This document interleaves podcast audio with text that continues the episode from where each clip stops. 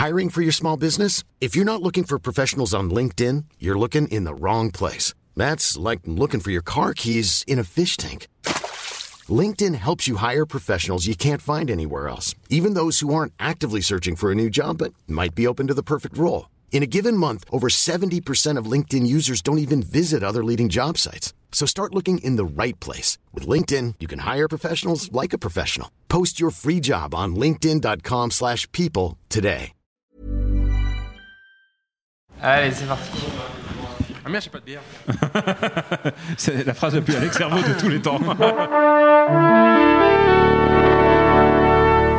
Bonjour. C'est moi Orson Welles. J'aime pas trop les voleurs et les fils de pute. Salut Ciné, votre rendez-vous avec le cinéma qui très souvent, plus parfois qu'il ne le faudrait, a recours à son petit écran pour découvrir les nouveautés venues du grand et beau monde d'Hollywood. D'ailleurs, c'est même pas de notre faute, puisque, de notre faute, pardon, puisque désormais les grands diffuseurs de la SVOD que sont Hulu, Amazon ou Netflix se piquent, on le sait bien, de produire leurs films à eux. C'est le cas avec Bright, signé par David Ayer, dispo depuis peu sur Netflix, dont on va causer là tout de suite avec un quatuor de petites fées tombées du ciel pour atterrir tout droit ici à l'antenne Paris. Daniel Andreev, salut Daniel. Not in my name. Alexandre Arvo, salut Alex. Salut. David Honora, salut David. Coucou. Et Stéphane Moïsaki, salut Stéphane. Salut Thomas. C'est nos ciné, épisode 115 et c'est parti. Monde de merde. Pourquoi il a dit ça? C'est ce que je veux savoir. Bright, c'est donc l'histoire de Daryl, un policier du LAPD incarné par Will Smith qui se retrouve au cœur d'une controverse qui agite son monde puisqu'il devient le coéquipier du premier policier orc de l'histoire. Oui, un orc, vous avez bien compris. Car l'univers de Bright a cela de différent d'une autre que les humains vivent aux côtés des elfes, des fées et des orques. Donc, ce flic plus verdâtre ou grisâtre que la normale est interprété par Joel Edgerton. Il s'appelle Nick et lui et Daryl vont devoir réussir à, trouver un terrain d'entente et essuyer bien des hostilités pour percer un jour une menace maléfique qui plane sur leur petit monde.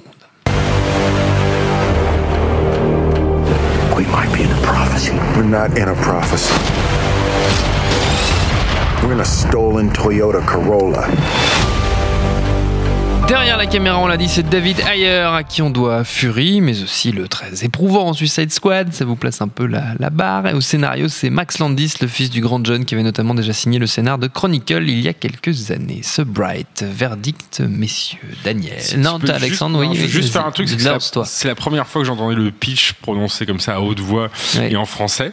Donc évidemment, il est high concept comme on dit ou euh, high, high very connery. Mais surtout que quand tu l'as dit, quand tu as parlé d'un coéquipier orc, j'ai tout de suite imaginé un truc genre sauver Willy en buddy movie.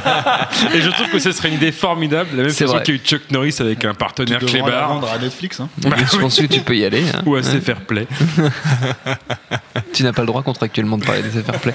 Alexandre, je te le rappelle. studio. Euh, Tant que tu y es, tu peux nous parler de ton ressenti sur le film. Ah bah, bah, du tu coup, t'es j'ai jeté commencé, sur le euh, micro pour. Bah, j'ai commencé en douceur parce que le truc c'est que c'est un, un- un film qui euh, voilà euh, avait interpellé euh, quand il avait été annoncé euh, en, en mars 2016. C'est la première fois que Netflix s'aventurait sur le terrain du, du tentpole movie comme on dit, du blockbuster ultra fri- friqué, etc. Avec une énorme star attachée, Will, euh, Will Smith donc. Et surtout c'était le bon vieux retour des, des, des- des- de l'inflation de des scénarios achetés avec ces batailles de, de studios qui qui se voilà font, tirent la tirent la bourre pour euh, mettre les, les mains sur les droits d'un scénario, un spec script comme on dit, c'est-à-dire un, un- un scénario que Max Landis a écrit sans qu'on lui commande, euh, un truc fait vraiment de, de son côté.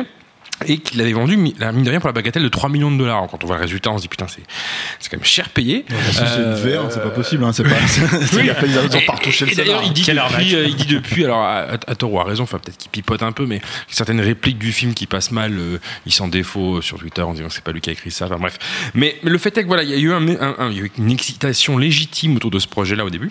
Bon, quand on voit le résultat, effectivement, je, veux pas, je, pense, je pense que je vais pas contredire mes camarades en disant que c'est quand même assez raté. Mais il y a le AC qui change tout parce qu'effectivement, je pense que le film n'est pas la, la bouse intersidérale euh, et surtout, ce n'est pas le pire film de 2017, contrairement à ce que, voilà, pour faire de- du clic, certains, certains sites ont, ont dit. Il y a eu des critiques assassines très drôles à lire, mais objectivement, euh, dans une sorte d'opération, euh, voilà, de, de, de, de- de démolition en règle du film parce que c'était le blockbuster de Netflix. Ok, Okja, c'était génial, c'était à Cannes, on avait passé, ils avaient gagné des points là-dessus. Autant c'était la cible facile presque sur laquelle se défouler. Surtout après la grosse merde qu'était Suicide Squad. Donc les victimes étaient toutes trouvées. Et Max Landis c'est un peu Je insupportable vois pas aussi. la différence, moi, entre Suicide Squad et ça. hein, et Bright, mais vraiment. Hein. Bah, je Bah, sais Il y a pas. le même acteur en plus. C'est Bah, ça pour qui est. moi, c'est un film de David Ayer, Je sais mais pas, moi, je 300%. Hein. Je sais pas, bah, disons que il ruine, euh, il ruine pas grand chose d'autre que son propre potentiel. C'est-à-dire Ah, que dans, dans Suicide Squad, en fait, dans, dans Suicide Squad, C'est mieux parce qu'il s'attaque pas à un mythe qu'on aime tous. C'est ça, voilà. Ça- ça ne Il abîme rien d'autre. Mais, euh, mais bon, je vais laisser la parole. Mais du coup, moi, le seul truc que je trouve frustrant dans ce film, bon, il a 10 milliards de défauts dont on va parler, mais je trouve que euh, le pitch de base et l'univers qui nous est esquissé à travers quelques plans du film, notamment des plans larges où si on regarde bien, on voit qu'il y a un dragon qui vole dans les, dans les cieux euh, angelinos, etc. Et, et- et en fait, c'est quelque chose qui pose est extrêmement frustrant. non, ça ne pose pas de problème. Moins que les références à Shrek, par exemple. Euh, mais, euh, Ouais, mais, mais- ça, c'est ouais. chez Will Smith, tu vois, c'est déjà depuis I Am a Legend ou des trucs comme ça, tu vois. Ouais, donc, ouais, euh. Mais non, ce que je veux dire, c'est que du coup, il y a, y a- il y a- il y a une frustration. On se dit, euh, ok, ils ont voulu faire un buddy movie, hardcore, le temps d'une nuit qui dégénère, euh, etc. Mais au final, euh, il- il- il- le, potentiel de base n'est pas du tout exploité. Et il y a quelque chose qui est, qui que Max Landis, qui d'ailleurs va être un petit peu écarté, je pense, de la suite pour des raisons diverses et variées. euh, Il y a un truc que Max Landis, quand il a commencé à faire le teasing du film en 2016, il a dit de manière un peu, euh, on va dire, euh, Présomptueuse. égo boostée, présomptueuse, que c'était potentiellement son Star Wars. Ouais. Voilà. Euh, évidemment, on peut en rigoler. Son Star pas. Wars épisode Euh, c'est ça. mais, mais, mais, mais quand il a dit ça, j'imagine que derrière sa- son, son ego ou sa naïveté, il imaginait peut-être que du coup, ça pouvait être un univers dont il allait Ouais. pouvoir faire plein de choses, dériver aussi bien des, des suites que des préquels, voire des romans, voire des jeux, etc., etc. Et pour le coup, malgré le côté tête à claque de ce mec-là et malgré l'échec du film, échec, euh, je dirais critique, hein, parce que ça, ça cartonne sur Netflix, euh, et ben je suis quand même client de voir ben, d'autres histoires dans cet univers-là, mais si possible, pas écrit par Max Landis Et pas filmé par David Ayer. Ayer. C'est dommage, c'est lui qui fait la suite. Ouais, Ouais, t'as hélas. raté. Et Alors, qu'il écrit. Je, rejoins complètement Alex sur deux choses. Ce film a deux qualités essentielles. La première, c'est qu'il n'y a pas Batman dedans. Donc déjà, déjà, c'est un bon point. Et la deuxième, C'est c'est que c'est vrai que si on prend l'idée d'un mythe, euh, des, des races que, des races diverses, ça a déjà été fait donc dans Alien Nation, euh, donc euh, un bon classique du cinéma. Et, et- et c'est plutôt quelque chose dans lequel on est, on est client. Enfin, je veux dire, même Valérian, il s'est essayé cette année pour citer un autre film à peu près du même acabit que, que Bright. Euh, et passer ça, c'est tout.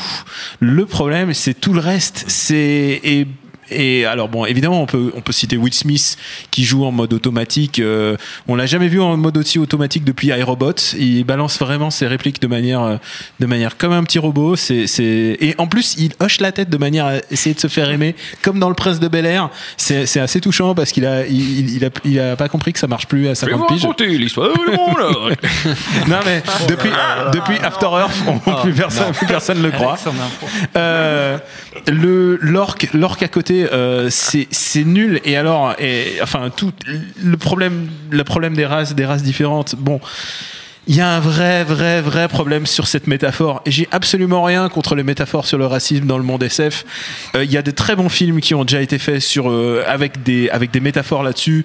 Et euh, je pense par exemple à District 9 Oui, que j'adore. dire, District 9, qui est vraiment bon et qui 12 Years a Slave. tout- ils ont trouvé ces histoires de fouet, moi je sais Putain. pas où ils sortent ça, mais. privé privé de bière s'il vous plaît. Il y a vraiment des bons films autour autour de Et là et là le premier le premier truc qu'on voit de ce film, c'est une fée qui se fait tabasser. Et la fée se fait tabasser par Will Smith à coup de balai. Et Et il, il a cette réplique horrible. il dit Fairy Lives Matters. Et alors non, il dit Fairy Lies don't matter. Don't matter, to me. don't matter, pardon. Ce qui est, Today. ce qui est le contraire. tout est- to me. Il dit. Today, today. Ah bon?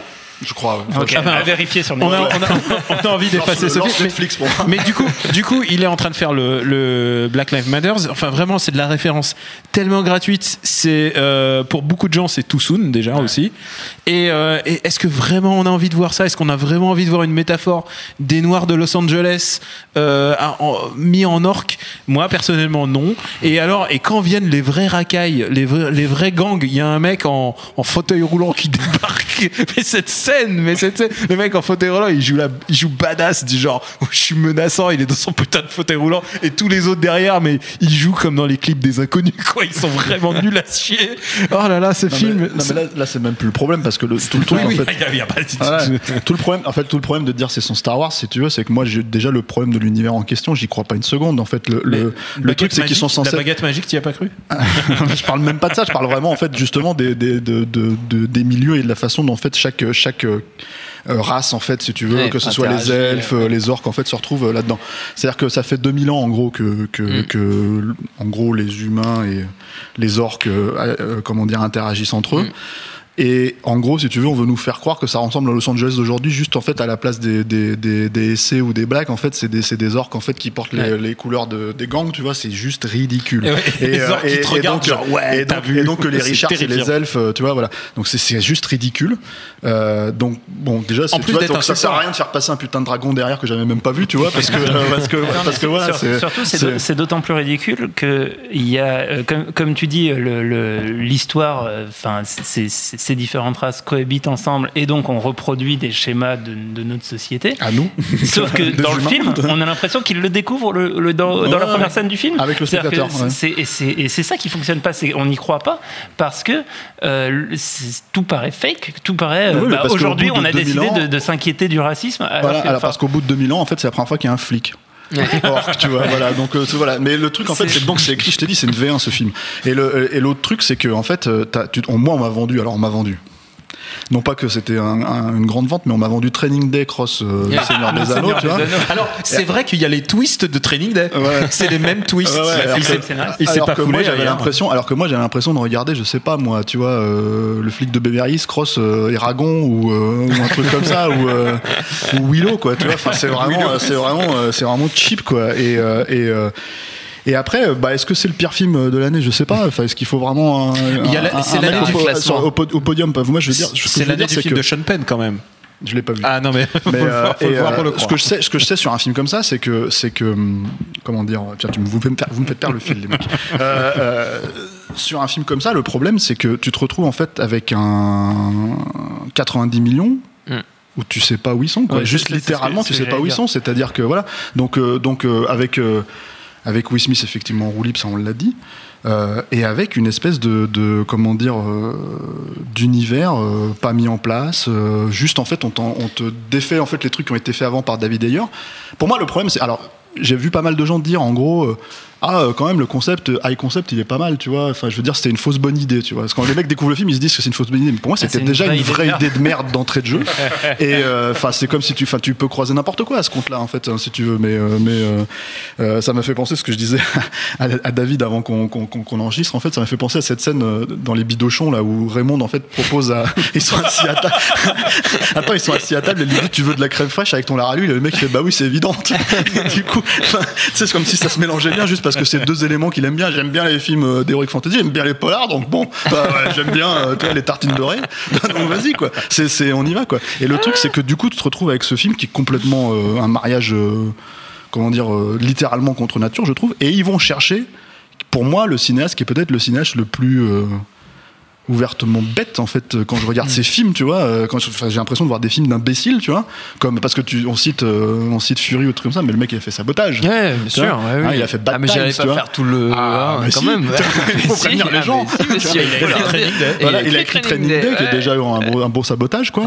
Donc, euh, donc voilà. Donc le problème, c'est que bon, on fait du bashing là, mais c'est vrai. Mais le truc, c'est que voilà, pour moi, ce un, c'est, c'est, en fait, s'il y avait quelqu'un qui ne pouvait pas rendre ce concept stupide intense ou un peu intelligent, c'était David bah, Ayer. c'est il ça au son coup, hein. quoi. Ce qui est bizarre en plus, c'est que quand on réfléchit à sa filmo, il a surtout signé euh, End of Watch, qui est bon, euh, assez sympathique, Oh, et qui, est- qui est- qui est un buddy movie euh, flic en- à Los Angeles. Non, mais entre restons en black raciste. Ouais. non, mais c'est avec Jack Gyllenhaal Euh, et Michael. Peña, et donc C'est déjà. c'est nul. il y a quelques trucs bien dedans, mais effectivement, c'est pas, c'est pas un chef-d'œuvre. Mais bon, il y a quelques trucs bien dedans, mais ça a le mérite d'être. euh, euh, ça ça m'avait rappelé cette excellente série pour le coup qui s'appelait Southland et qui, voilà, pareil, se passe à Los Angeles avec ce côté un petit peu euh, caméra embarquée, euh, côté hyper réalisme. Et, et- et le problème, c'est que le fait qu'il fasse ensuite, 3-4 ans plus tard, euh, euh, euh, comment s'appelle ce putain de film? Bright, euh, et ben, en fait, c'est c'est comme si tu demandais à, euh, à, George Lucas de réaliser Spaceballs, tu vois, de réaliser sa propre parodie, la, la propre parodie Oui, d'un film qu'il a c'est fait pas avant. considéré comme une parodie, c'est tout le problème. Alors, Ouais. le- le- Mais c'est- alors, en fait, c'est- ceci c'est- dit, c'est- c'est intéressant, c'est intéressant que tu évoques ça parce qu'il y a un truc, c'est que donc on sait qu'il y a les critiques négatives, on sait qu'il y a euh, comment dire euh, une suite qui est mise en chantier. Oui. Et alors moi hier, on on enregistre hier, donc je, je- ils ont annoncé la suite en faisant une petite vidéo virale. c'est ce que je disais à Daniel avant qu'on commence à enregistrer. Et en fait, dans cette petite vidéo virale, c'est en gros, si tu veux, des faux castings d'orques, donc donc avec leur gueule de pinfre, tu vois, habituelle quoi. Et, euh, et non mais que t'as vu dans le film quoi, tu vois, et qui et qui sont en train de faire toutes les blagues que toutes les critiques ont faites en fait, si tu veux, et qui les intègrent en fait. C'est vrai, Donc du coup, les mecs ils sont déjà dans leur propre truc en train de parodier leur univers oui, qui est déjà c'est d'un cynisme fou. déjà pas Ouais, mis en Peut-être que place. pour tu vois. 90 millions, ils ont eu droit à deux films en fait. C'est ça, Bah, après, ça l'idée. après, finalement, ça. le, le, le- le côté euh, pire film de l'année, ça peut aussi être un trophée pour, euh, pour Netflix. À la manière de, ils ont, on retrouve tous les, toutes les suites de Sharknado euh, sur Netflix. Hmm. Bon, faut, faut peut-être pas, s'amuser à les faire à chaque fois avec, avec 90 millions de dollars, mais Ça fait cher à la limite, la blague. à la limite, pourquoi pas Je- euh, dé- développer une, une franchise Une comme ça. Après, il y a- il y, a- il y a aussi un, un truc, c'est que euh, il y avait deux trucs. Je voulais d'abord rebondir sur ce que disait Alex euh, sur End of Watch. Et effectivement, moi, moi, quand je vois End of Watch, je, me- dis, vaut mieux pas que le mec s'aventure. Déjà qu'il a raté son film de base, en plus rajouter les personnages du Seigneur des Anneaux en, en supplément. Enfin, il, il va encore plus galérer. Euh, et l'autre, l'autre question, c'est que euh, mine de rien, je ne sais pas si vous avez le même ressenti, mais quand on découvre un film chez soi à la télé, je- je- enfin moi, mon niveau d'exigence est peut-être un petit peu en dessous Oui. euh, de, de quand je vais le voir au cinéma ou quand je me déplace, etc. Ah, bah, si j'avais- Et du si coup- j'avais payé pour voir deux heures de ça, ça Bah, aurait été. c'est- et- Oui. Ah, T'as et- payé- et- t'as payé pour voir deux heures de ça. hein. T'as un abonnement. Ouais. Netflix. et, et du coup, euh, Forcément, chez les bonnes séries et les bons films. Ouais, et, du- et du coup, tu es, dans, un, dans un truc où, en fait, presque le, le- la, la médiocrité. Euh, et dans, dans la démarche d'investissement de Netflix n'est pas forcément un problème. C'est-à-dire Oui. que c'est Alors- c'est du contenu. C'est-à-dire que même si les gens trouvent ça nul et au contraire vont euh, enrichir leur expérience en trouvant à quel point c'était nul euh, et en parlant sur les réseaux sociaux, c'est un peu comme euh, sur le Twitter français quand euh, les gens ont découvert la série Marseille, où euh, plein de gens se sont amusés à hater Alors, la série. Marseille, et finalement, saison 2 arrive, d'ailleurs, dans deux et- mois. Et en fait, ce que je veux dire, c'est que ça fait partie de l'expérience et que. oui, alors oui et non dans ce que tu dis, je pense. Il y a un je, vais te- truc, je vais te dire pourquoi. À mon avis, en fait, si tu veux, ça c'est ce que tu as raison euh, avant que le film arrive. C'est-à-dire, je pense littéralement que Netflix se fout en fait de savoir. en fait, Bah, il ils se, ont de la il se pas. En, ju- en fait, oui, mais il se pose pas. en- je pense qu'il se pense pas. au- il se pose pas en juge en fait, si tu veux, de, de qu'est-ce que les gens veulent, veulent voir Hmm. ou pas voir en fait, si tu veux, et qu'est-ce qui pourrait être problé- poser un problème moral, on va dire entre guillemets. On en parlait, euh, pareil, hors antenne, donc je, je, je reprends On parle le- beaucoup en on parle beaucoup en antenne. Et en fait, le truc, c'est que c'est c'est ce qu'on disait. En fait, le truc avec euh, avec cette problématique de moralité, c'est que dans n'importe quel film de studio, euh, ça aurait été film- un film Warner, un film machin, Oui. la scène où euh, Will Smith se retourne et il bute cinq flics sans sourciller. euh, sur euh, une présomption en fait si tu veux de, de corruption euh, ça, ça aurait été, ça aurait été coupé, aurait en fait, coupé et, modifié et, et justement passé sous la mouli- moulinette du, du moralisme, en fait. Juste pour voir, en fait, si tu veux, parce que tout simplement de peur de perdre le spectateur, en Oui, fait. oui. Là, on va dire, c'est un peu ton réflexe, tu vois, c'est ce que tu disais, c'est heureusement que j'ai pas payé. Mais en fait, c'est ça la logique de Netflix. La logique de Netflix, c'est vous avez payé, donc de toute façon, nous, tout ce qu'on a à faire, c'est vous le foutre en avant dans le, dans le, dans le flux. Et, et en fait, le- et en fait, vous allez le regarder parce que vous savez qu'on a dit que c'était un événement. Et le truc, en fait, si tu veux, c'est que, à mon avis, la question euh, de la qualité va se poser, en fait, sur les retours Hmm. qu'il y a maintenant. C'est c'est- cette petite vidéo virale, en fait, qui, euh, en gros, si tu veux, le contenu, c'est donc euh, ce que je disais tout à l'heure, cette espèce de, de moment euh, Faux casting, de là, faux oui. casting. Mm. C'est euh, les mecs en fait, ils reprennent toutes les critiques qui sont genre ah ouais, moi ça m'a fait penser à Alien Nation justement parce que c'est toutes les critiques en parlent. C'est Los Angeles Future, Future Media, c'est ça, je crois, ou Future Media Los Angeles, je sais plus. Et en fait, en français, et ils font en fait, ils font toutes les, ils énumèrent en fait toutes les critiques. Et en fait, ils les retournent en, en faisant genre, bah on le savait, tu vois, on était là et tout, bah Ouais. on le fera pas dans le prochain. Donc du coup, en fait, euh, il y a une raison pour laquelle ils ont pas repris McLandis, qui est apparemment une raison euh, euh, Weinsteinesque, si j'ai bien compris, puisque puisque il a aussi un comment dire euh, du tripotage euh, et, euh, et du euh, sur le dos, quoi. Euh, mais euh, mais je pense pas que en fait. Je pense Pas que vraiment que, ouais, non mais euh, non mais euh, euh, voilà. Mais en fait, je pense qu'il y a pas que ça. En fait, je pense qu'il y a il y a aussi un truc de effectivement euh, David Ayer. En fait, maintenant c'est lui qui a mené le, le, pour le projet à bien. Ouais. Et donc donc il récupère, c'est aussi un scénariste. Donc euh, voilà, il récupère le truc et Ah, il le fait. scénariste. Mais pour eux, c'est une très très bonne affaire. Oui. Euh, euh, Eh ben, on Oui. en parle. Et, les, gens en fait- fait, peut-être se faire des avis. Moi, c'est un, film, et d'ailleurs, notre conversation me fait réaliser ça c'est que les concurrents de Netflix, c'est pas euh, Warner et Disney. Les concurrents de Netflix, c'est YouTube et Facebook. Hmm. C'est des trucs qui, qui prennent du temps aux gens, et, qui, et, et donc, leur problématique, c'est de faire du contenu. Et, et la question de la qualité, en tout cas, la manière dont on l'appréhende en tant que critique de cinéma, est et pas forcément encore très adapté, à- Hmm. à- au- même si on est sur des formats équivalents et des séries et des films.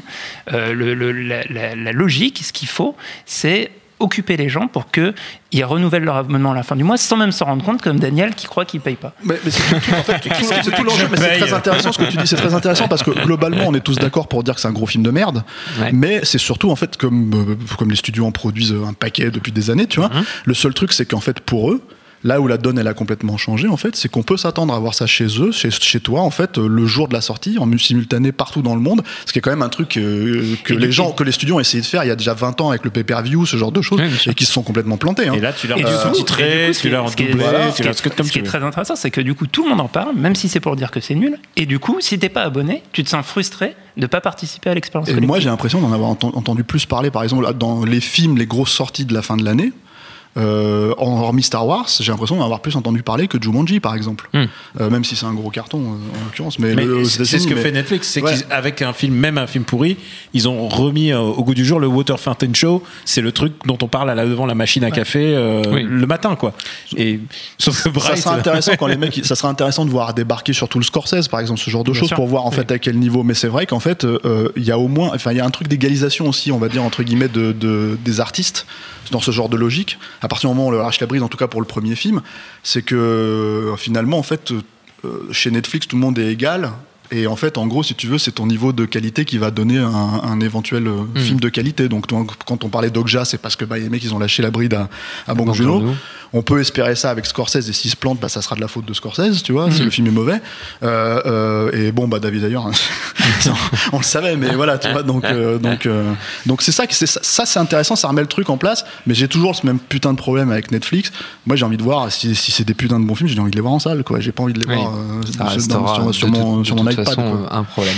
Avant de se quitter, euh, messieurs, c'est la tradition dans nos ciné, quelques recommandations. On peut rester dans le simili fantastique, on pourrait dire, comme, euh, comme euh, elle a tenté de le faire David d'ailleurs, mais comme d'habitude, vous êtes totalement et euh, intrinsèquement libre, Stéphane. J'ai pas de recours. T'as pas de recours Non, en fait, j'essaie de chercher un buddy movie dans ma tête, mais le truc, c'est qu'en fait, j'en ai pas. La C'est- chèvre. La- l'arme La fatale. chèvre, l'arme fatale. Ouais, ouais. le dernier Samaritain. Non, mais que des films, en fait, que, que tout le monde connaît, donc c'est un petit peu Ouais. con de. de... Et J'essaye de trouver un putain de buddy movie dont Bon, je, je, que reviens, je, personne reviens, n'a- je reviens à toi à la fin si Ouais. jamais t'as une illumination. Alexandre. Alors moi je vais conseiller un film écrit par Max Landis. Oula. Euh, eh oui, désolé, hein, mais euh, pas, pas complice. Hein. Euh, Bon, attention, j'ai pas touché. Euh, c'est Victor Frankenstein. Victor Frankenstein, film passé assez inaperçu à sa sortie il y a deux ans, en 2015, et qui en fait raconte, euh, c'est le, je pense, centième film sur le mythe de Frankenstein, sauf qu'il le raconte sous l'angle, du point de vue de Igor. Donc, qui est incarné par Daniel Radcliffe euh, et, et qui donc est le serviteur du professeur Frankenstein, qui est lui incarné par James McAvoy. C'est réalisé par l'anglais euh, Paul McGuigan, qui avait réalisé à la fin des années 90 Acid House, autre adaptation assez drôle après Trainspotting euh, d'un bouquin de Irving Welsh. Et, euh, et ce film-là est complètement barré, bourré d'idées euh, débiles, euh, conspué par la critique, gros bide en salle et tout, donc voyez-le forcément. Ok, pas mal, pas mal, pas mal. Daniel. Alors écoute, euh, on va quitter le fantastique, on va rester sur Netflix parce qu'on a- Ouais. on leur a bâché leur film à 90 patates. euh. Oui, mais ils s'en foutent. hein. Encore une fois, On- Daniel a parlé. payé. Oui, T'as bien sûr, sûr. on leur a gâché leur film, mais ils, ils continuent d'avoir de bonnes productions et je suis parfois surpris même. Euh, J'ai fini Punisher aujourd'hui et Punisher est, est regardable euh, de tous les séries Marvel sur Netflix, c'était la plus regardable. Et je voudrais quand même mettre en- un spotlight sur un film Netflix que j'ai adoré et c'est pas le, le Boujounou, j'ai adoré, j'ai beaucoup aimé Okja, mais j'ai adoré Meyerowitz Stories. Le... Michel Bourgenou. Toi, tu vas, tu vas finir en prison. Quand tu penses qu'il lui faut qu'une bière, en fait. c'est fou quand C'est même. ça qui est fou.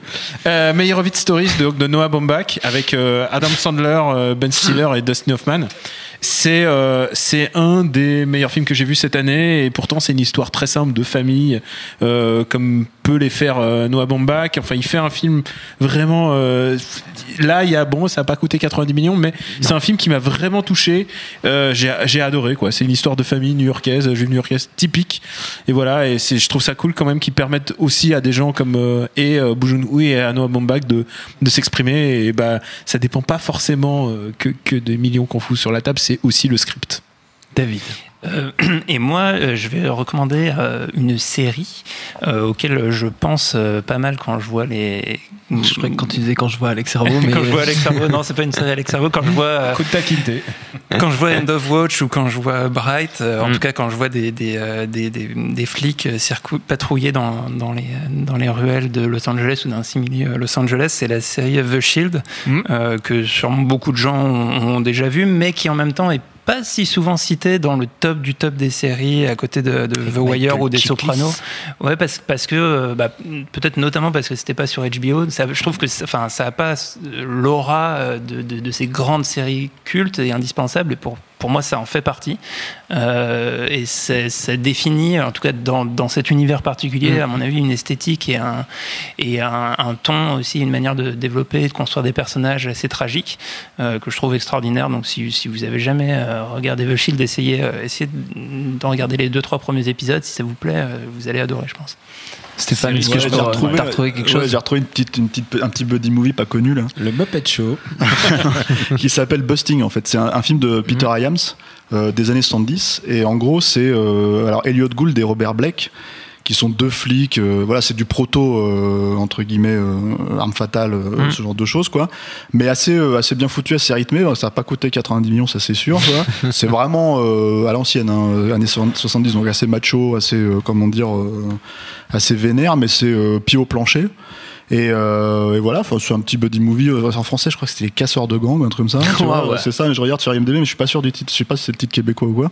Mais voilà, c'était. Moi, je l'ai découvert en fait récemment. En gang. fait, j'ai acheté le Blu-ray, euh, le Blu-ray US. J'ai acheté le Blu-ray US en fait que j'ai découvert il y a trois mois. Donc euh, voilà, ça m'était un petit peu sorti de la tête parce que c'est pas non plus un grand film, Oui. mais c'est plutôt un film cool. Quoi. Mais c'est plus cool que Bright, on aura Ah bien ouais, compris. voilà. Notre temps est écoulé. Merci à tous les quatre. Merci à Jules à la technique. Merci à l'antenne Paris pour l'accueil. Rendez-vous sur binge.audio, le site de notre réseau de podcast Audio, pour retrouver toutes nos émissions, le programme des prochaines, les dates d'enregistrement en public si vous voulez venir nous voir. Et puis en attendant, on vous dit à très vite. Salut, c'est Mehdi Maizy. Retrouvez nos fun tous les vendredis, le podcast qui donne de l'amour à Kanye West, Michel Berger et Kalash Criminel. Uniquement dans nos fun.